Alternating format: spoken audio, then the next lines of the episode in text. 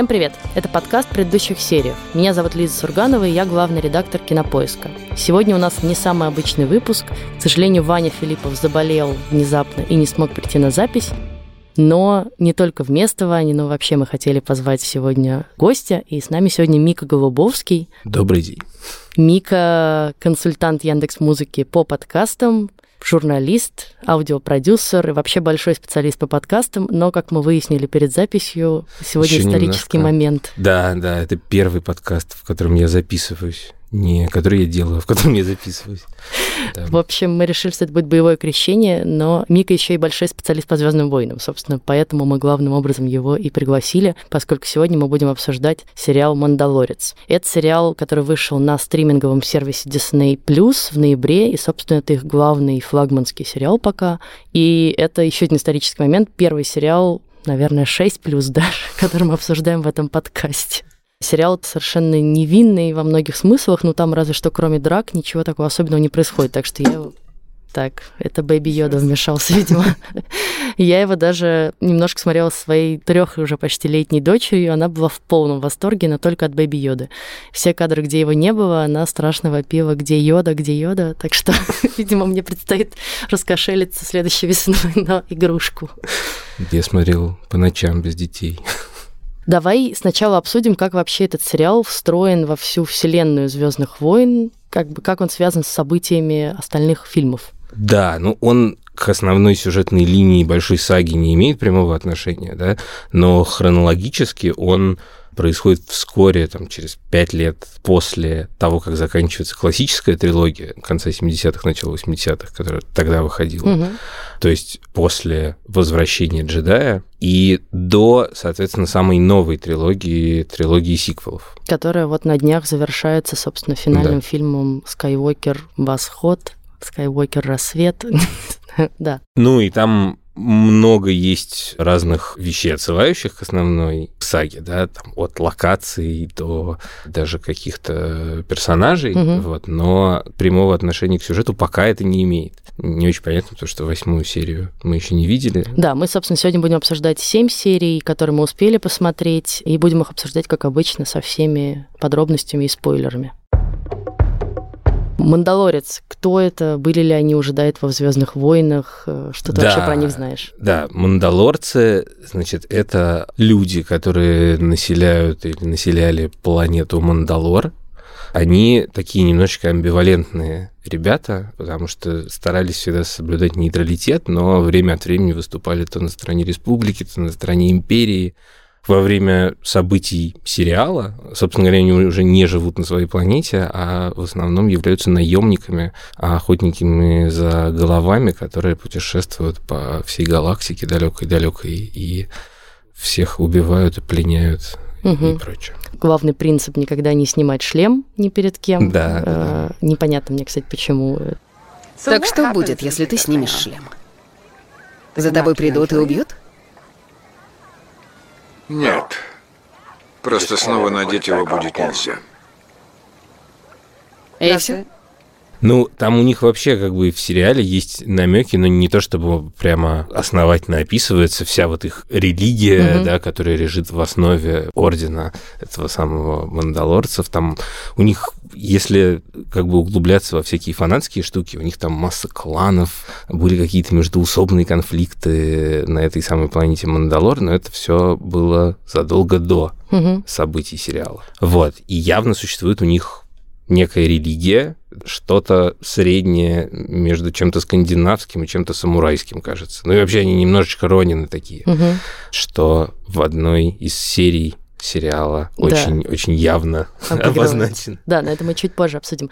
И у них есть главная ценность это металл Бескар, собственно, я так понимаю, что металл непробиваемый, который да. не берут пули и мечи, и наш да, герой да, да. постепенно все больше обрежается в доспехи из Бескара. Но он почти, он ко ну, второй там, серии уже... Одна да. ножка осталась, кажется, без да, него. Да, ко второй серии он уже столько У него себе... как пятка Ахилла осталась.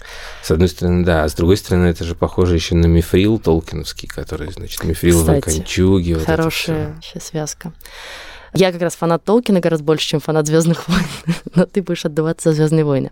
Ну и мы знаем, что мандалорцем можно стать не только по праву рождения, но и если да. тебя подобрал буквально этот орден и воспитал в своих традициях. И да, наш как... герой, собственно, вот такой мандалорец, который им стал чуть позже, да. И мы пока не знаем, что произошло в его прошлом, кроме того, что его родители, неизвестно тоже из какой планеты, погибли, как-то он не любит дроидов, видимо. Ну, там был какой-то кадр, где ходят дроиды и убивают людей, видимо, ну, это да. связано с этим. Да-да, там есть несколько флешбеков с э, его детством, где да. родители прячут его в каком-то подполе, да. вот, а потом его находят ну, видимо, говоря. мандалорцы его, наверное, находят. Ну и, видимо, следующий сезон, а я уже понимаю, что он будет, все к этому ведет, э, будет нам, в частности, рассказывать про прошлое мандалорца и, ну, я да. думаю, про то, почему он таким стал. В принципе, как бы в основной саге мандалорцы играют довольно важную роль и в старых самых фильмах там есть Боба Фет, угу. такой охотник с головами, как раз прожженный, который скорее выступает на стороне зла. Да? Он постоянный, значит, э, охотник за головами Джабы Хата, вот и по его заказу добывает ему Хана Соло. А, соответственно, отец Боба Фета, Джанга Фет, ну, Боба Фет на самом деле был клоном, угу. вот, а Джанго Фет был человеком, из генетического материала которого была создана армия клонов. И это уже трилогия приквелов угу. Звездных войн, которые Лукас снимал конце 90-х и начале 2000-х. Я делаю вид, что я не запуталась. Вот. Ну, не, ну, в общем, нет, Мандалорцы — это важная часть вселенной Звездных войн. Ну, я так понимаю, что им когда-то досталось от джедаев довольно сильно, и, собственно, с тех пор они да, раскиданы по вселенной. Да, им от Империи досталось, им от всех досталось, вот, но они при этом самые-самые искусные войны. Да, с ними могут только ситхи и джедаи, кажется, сравниться по крутизне, хотя сами они не владеют силой, угу. да, не постигли ее путь, у них свой какой-то другой путь. Ну и как мы видим, вообще в сериале мало кто на самом деле знает даже про силу, ну все так как да. какими-то обрывками, это мы обсудим сейчас Бэйби Йоду, моего любимого, да, да, и да. обсудим его возможности. Мы договорились с тобой так, что я буду обсуждать сериал как человек, который небольшой фанат Звездных войн и небольшой их знаток, и я буду смотреть на сериал просто как на сериал. А ты расскажешь мне, что думаешь ты как фанат и вообще как фанатское сообщество приняло все. Ну, в смысле, классно ли да. этот сериал? Что понравилось, что не понравилось? Какие специальные фанатские отсылки в нем есть? Ок. Как фанат ну, я сразу должен оговориться, что я не то чтобы совсем хардкорный фанат, я не читал комиксов про Звездные войны. Я очень люблю старую трилогию. Угу. В этом смысле я страшно рад, что эта штука появилась, что она такая, потому что когда права на Звездные войны и на развитие франшизы перешли к компании Walt Disney, у многих фанатов были опасения, что сейчас начнется ужас, да, полный Микки Маус, и все будет плохо. И первый же такой большой спин который не имеет отношения прямого к саге, да, потому что, ну, все остальное, и Хан Соло, и One, угу. это все как бы все равно часть саги, так или иначе. А это, получается, Мандалорец. И он сделан с большим, на мой вкус, чувством такта, да, очень бережно, значит, относится к традициям, и как раз для меня это немножечко возвращение вот к таким истокам, к самым первым, там, к новой надежде, вот к этому всему. Даже жанрово, да, потому что это классический космический вестерн, угу. чем, собственно говоря, и были старые Звездные войны, как они проходили в советском прокате, да, как космический вестерн. Здесь все серии абсолютно выдержаны вот в этом каноне. Нету при этом никакого буйства инопланетных персонажей, как было в э, эпизодах 1, 2, 3, да, самим Лукасом, значит, он дорвался до безумных спецэффектов и понеслась. Вот, а тут этого нет, тут все очень сдержанно, суровые ребята на диком космическом западе. Вот. В этом смысле мне все очень нравится. Первые там 2-3 серии очень классно сделано. И вот последняя седьмая, которую мы видели на данный момент, угу. тоже мощно заканчивается таким клиффхенгером, что мама не горюй.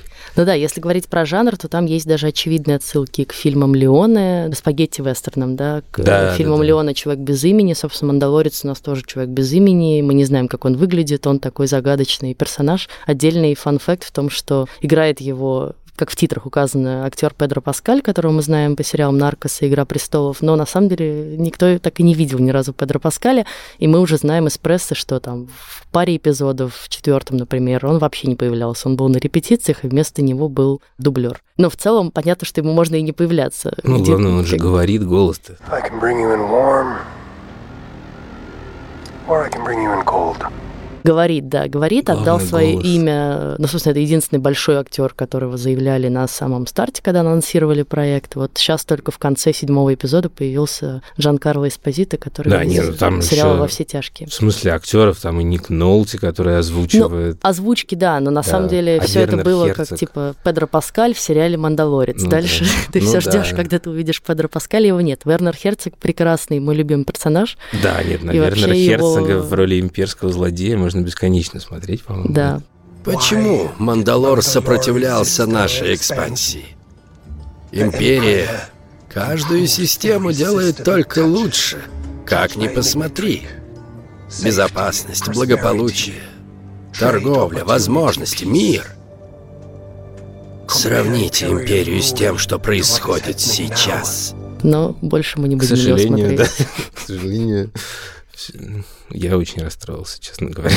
Ну и, конечно, есть прекрасная, не знаю, прекрасная или нет, меня она скорее раздражала вот эта серия, отсылающая к «Семи самураям» или к «Великолепной семерке», да, кому ну, да. чему больше нравится. Ну, кажется... Сделаны абсолютно по всем канонам, бедные жители деревни, на которых нападают разбойники, какие-то грабители. Ну да, они там даже с защиты. копьями какими-то кольями тренируются да, вот точно так да. же, как у, в «Семи самураев». Да. Ну и вот. понятно, что это все прям от А до Я выдержано в этом каноне. И мне, честно, не знаю, вот мне было скучно это смотреть, ну, потому что ты начинаешь смотреть эту серию, ты более-менее понимаешь, чем она закончится. И в целом у меня скорее такое пока ощущение от сериала, что все очень красиво, симпатично, как-то атмосфера прекрасно передана, есть симпатичные персонажи, но Зачем это все? Я так пока и не понимаю. Вот только седьмая серия дала хоть какую-то жизнь, вдохнула обратно в этот сериал, потому что там есть вот серия шестая, где Мандалорец отправляется на непонятную совершенно миссию с какими-то другими наемниками, там предательство, он их сажает. Зачем эта серия? Что она мне рассказывает о персонаже? Ну, то есть она никуда не двигает сюжет, это просто какое-то ответвление. И вот все эти серии пока похожи на такие отдельные квесты, которые что-то нам рассказывают о боевых качествах Мандалорца. Ну да, не знаю, моя гипотеза, наверное, отчасти, что просто взяли какой-то очень большой разбег. Может быть, даже сразу угу. понимали, что это будет не один сезон, и нужно много всего рассказать, да, потому что, например, до седьмой серии полное ощущение, что вот такой суровый манда, значит, одинокий охотник за головами, а в седьмой серии оказывается, что уже вокруг него начинает формироваться какая-то такая банда, да и что он уже вроде как не один, да, и он точно знает, что ему, значит, если нужно с кем-то оставить Бэби Йоду, нужно полететь к Нику Нолти, да, а если, значит, ему нужен напарник, чтобы повоевать, он летит, значит, к этой девушке на планету Семи Самураев. Да.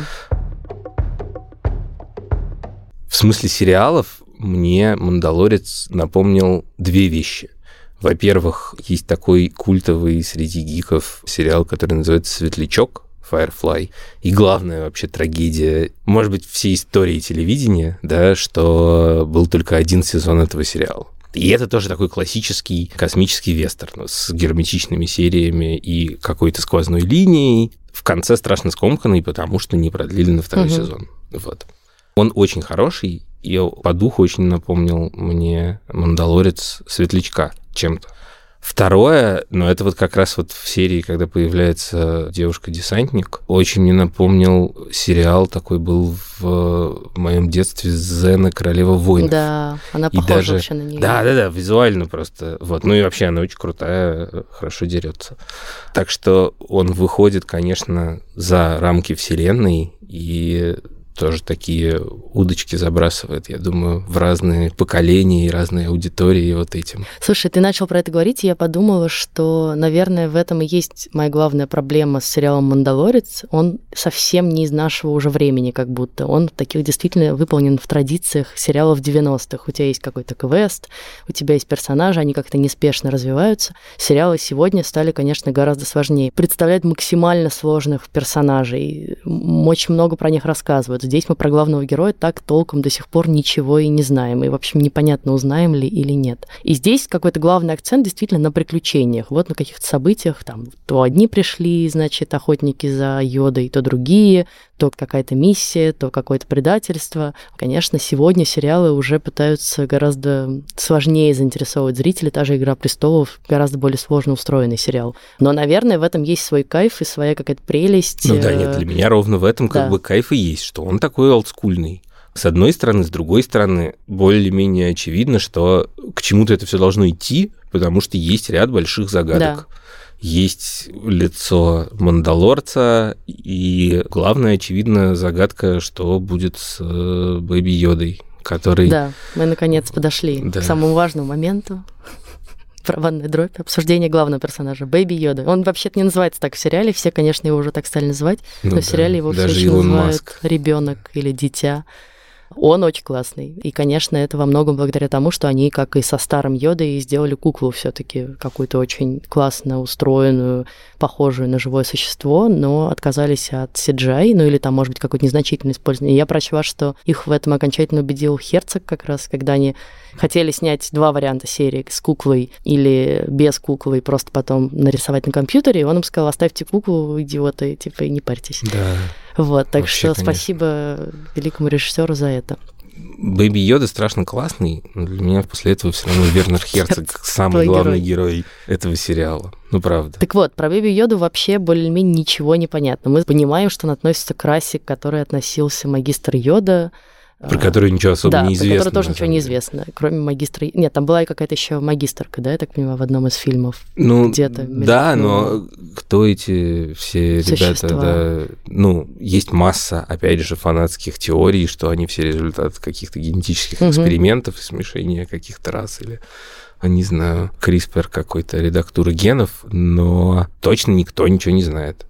Ну, единственное, что мы знаем, что он обладает силой. Сила это, видимо, растет. Силой он при этом, мне Ну да, кажется, нет, сам пока не понимает, что с ней делать особенно. Он не очень понимает, но при этом как бы она в нем сильна, Да, как говорили про другого персонажа. да. Потому что, ну, поднять такого здоровенного носорога, с одной стороны, с другой стороны, вылечить человека, это нужно прям... То, что он не умеет ею владеть и контролировать это, это понятно более-менее, потому что есть какие-то стрессовые ситуации, в которых как бы он ничего не делает. Показательный тоже момент, где он пытается задушить эту девушку, думая, что она, видимо, враг.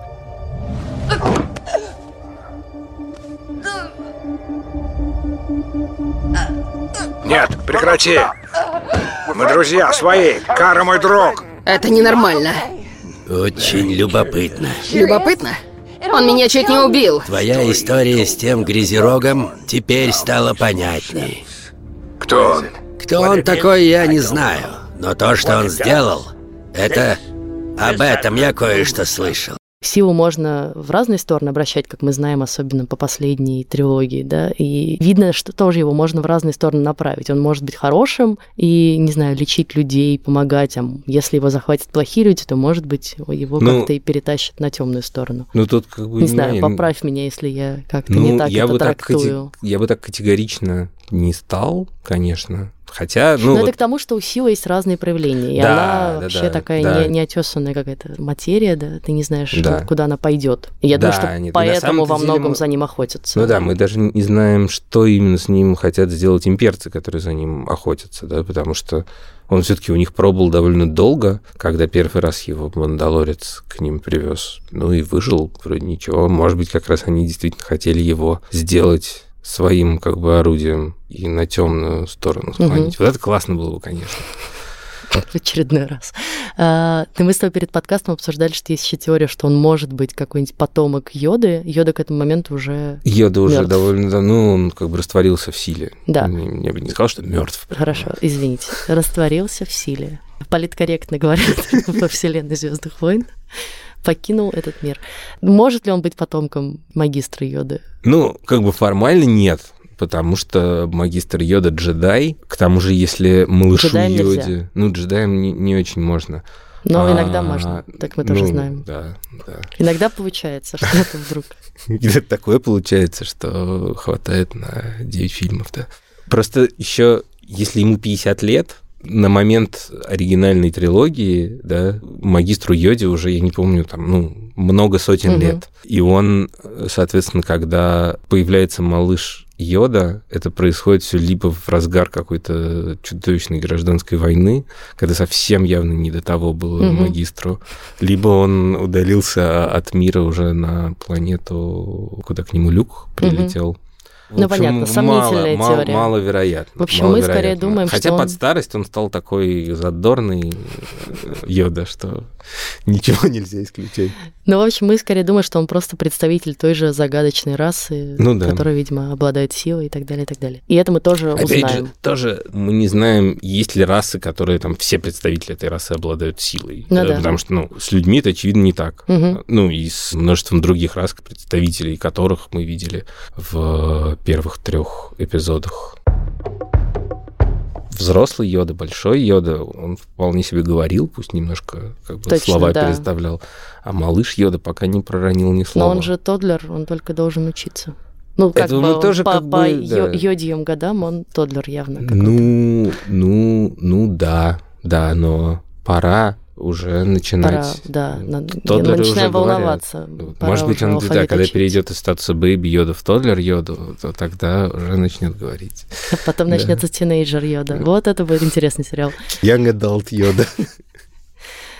Мы вот сказали с тобой вскользь про то, что малыш Йода умеет исцелять людей, и я про это прочла, что на самом деле это как бы известный факт про силу, но вроде как нигде особенно пока не транслировавшийся. Но Ну, где-то Этот- в, этот- в разных комиксах, там, Да, прочих но в изводах фильмах вселенной. такого да, пока да, мы да, не нет, видели. фильмах такого нет. Вот, но мы это видим уже в последнем фильме, это довольно активно там используется, это важную роль играет в сюжете, и очевидно, это какая-то связка, я думаю, что намеренная на самом деле, чтобы увязать все таки это все в какую-то одну линию, да. В новом фильме нет малыша Йода же, Нет, правильно? там нет А, малыша окей. Йода, но там мы видим, что можно исцелять силой. Ага. И довольно круто исцелять. Вот, и малыш Йода тоже нам это показывает. Я думаю, что они протянут, наверное, какую-то ниточку потом где-то к самой свежей трилогии, да, которая лет через 50, я так понимаю, происходит после событий Мандалорца.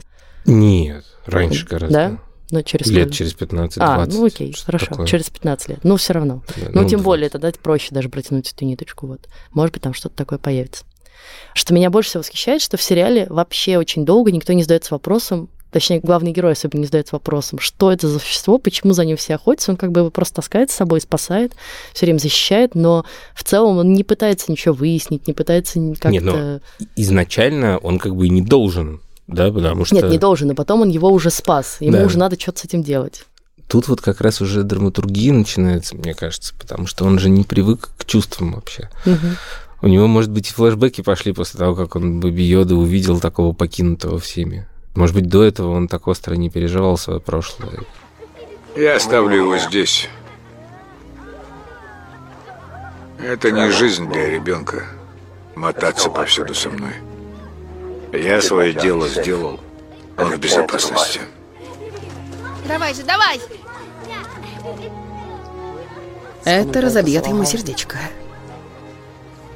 Переживет. Как и все мы. Я вот хочу просто защитить. Защитить, д- хорошо. Да я всё д- набрасываю, а ты драматургию, защищаешь, да. Драматургию. Ну, изначально, что ему сказали, принеси. Вот он, ну, удивился немножко, что вот вроде бы его цели должно быть 50 лет, а тут какой-то малыш. Мгм. Но в целом, ну, как бы, ну, малыш и малыш, ладно. А дальше, я думаю, что он где-то внутри себя задается всеми этими вопросами. Может быть, во втором сезоне. Да, но это вот видишь, ну, тоже или моя... в восьмой серии даже. Моя следующая претензия к сериалу, что все-таки первый сезон очень медленно и долго раскачивается, что мне все хочется какого-то развития сюжета, а я смотрю серии, ну для меня это серии филлеры такие абсолютно, вот миссия на таком корабле, миссия на такой планете. Ну да, не, ну мы А. больше и больше узнаем все-таки про его прошлое. Ну так совсем Даже вот в той чуть-чуть. серии, которая с э, другими наемниками, вот мы узнаем о каких-то там недоромантических отношениях его и всякое такое. С прекрасной девушкой, которая, кстати, как мне написал Ваня, ты узнала Ошу из «Игры престолов». Оказывается, это та же самая актриса. Ну, в общем, здесь она под страшным гримом, поэтому ее сложно узнать, конечно. Нас ждет последняя серия и, видимо, следующие сезоны. И я думаю, что мы еще вернемся к обсуждению сериала «Мандалорец» в этом подкасте. Но очень надеемся, что он как-то... Я надеюсь, что он как-то оживится и возьмет более резвый темп. А Мика надеется, что он так и будет э, возвращать ну, его к старым ламповым чем, сериалам 90-х. Чем резвее, тем лучше. Но я говорю, что я вполне на нынешнем уровне готов его смотреть. Мы хотели еще обсудить аудиоспектакль, который вы выпустили в музыке вместе с компанией Disney, собственно, к да. выходу последнего фильма. Расскажи, что это за штука. Это тоже, как и «Мандалорец», обращение к истокам. Потому что когда вышел только первый фильм в 1977 году, через несколько лет на американском радио, на радиостанции NPR, выпустили огромный аудиоспектакль, 13-серийный. Угу. Вот. Новая надежда. Новая надежда, да. По новой надежде он был как бы расширенный, да, потому что, в принципе, существует как бы фильм «Новая надежда». За полгода до выхода фильма вышла книжка, роман, который был основан на сценарии, но расширенном сценарии. А аудиодрама NPR-овская — это еще более расширенная. То есть там есть какие-то сцены и моменты, которых нету даже в книге. Лукас просто подарил NPR права на все, потому что NPR нужно было спасать. Это такая американская общественное радио, вот, которое несет разумные, добрые, вечные людям, но к тому моменту они существовали уже несколько лет, но у них были проблемы там, с привлечением новой аудитории mm-hmm. молодежной, например. Они решили сделать такую штуку. А мы решили, ну, не то чтобы повторить их опыт, но как-то вдохновляясь их опытом, по новому сценарию, совершенно который, значит, по книжке написал замечательный сценарист Родион Белецкий, мы сделали не 13-серийный, а 7-серийный аудиоспектакль, в котором есть больше всего, чем есть в фильме, который озвучили замечательные актеры дубляжа студии Нева и срежиссировал легендарный в радиотеатре режиссер Дмитрий Николаев. На окраине галактики Вдали от судьбоносных событий на покрытой песками планете Татуин люди борются за существование, с трудом выживая под палящим светом двух звезд, трудясь, не покладая рук и отражая атаки враждебных племен. Люк Скайокер, сирота, работающий на ферме по добыче воды, хранит в своем сердце мечту.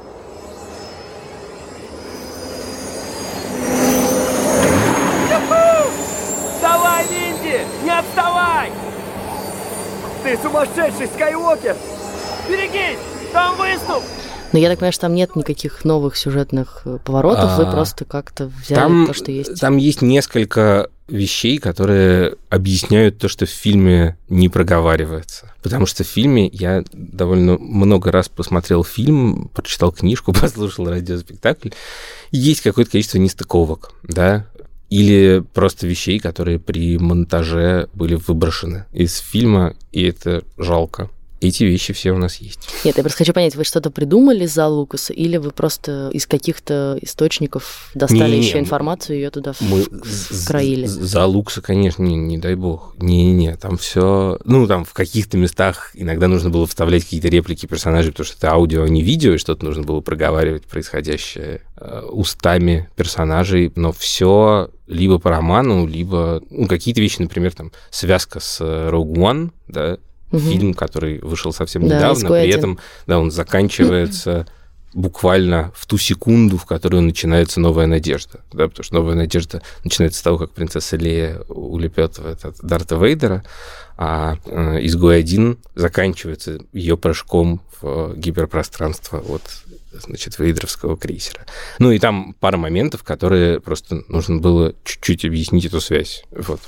Итого семь эпизодов уже этого аудиоспектакля доступны да, на Яндекс Музыке. семь эпизодов, часа четыре с половиной в общей сложности получилось. Я могу сказать, что это очень эгоистично, конечно, но это была работа мечты, мне все страшно нравится. Вот я надеюсь, что люди, которые это будут слушать, испытают хотя бы малую толику того удовольствия, которое я испытывал, когда со всем этим работал.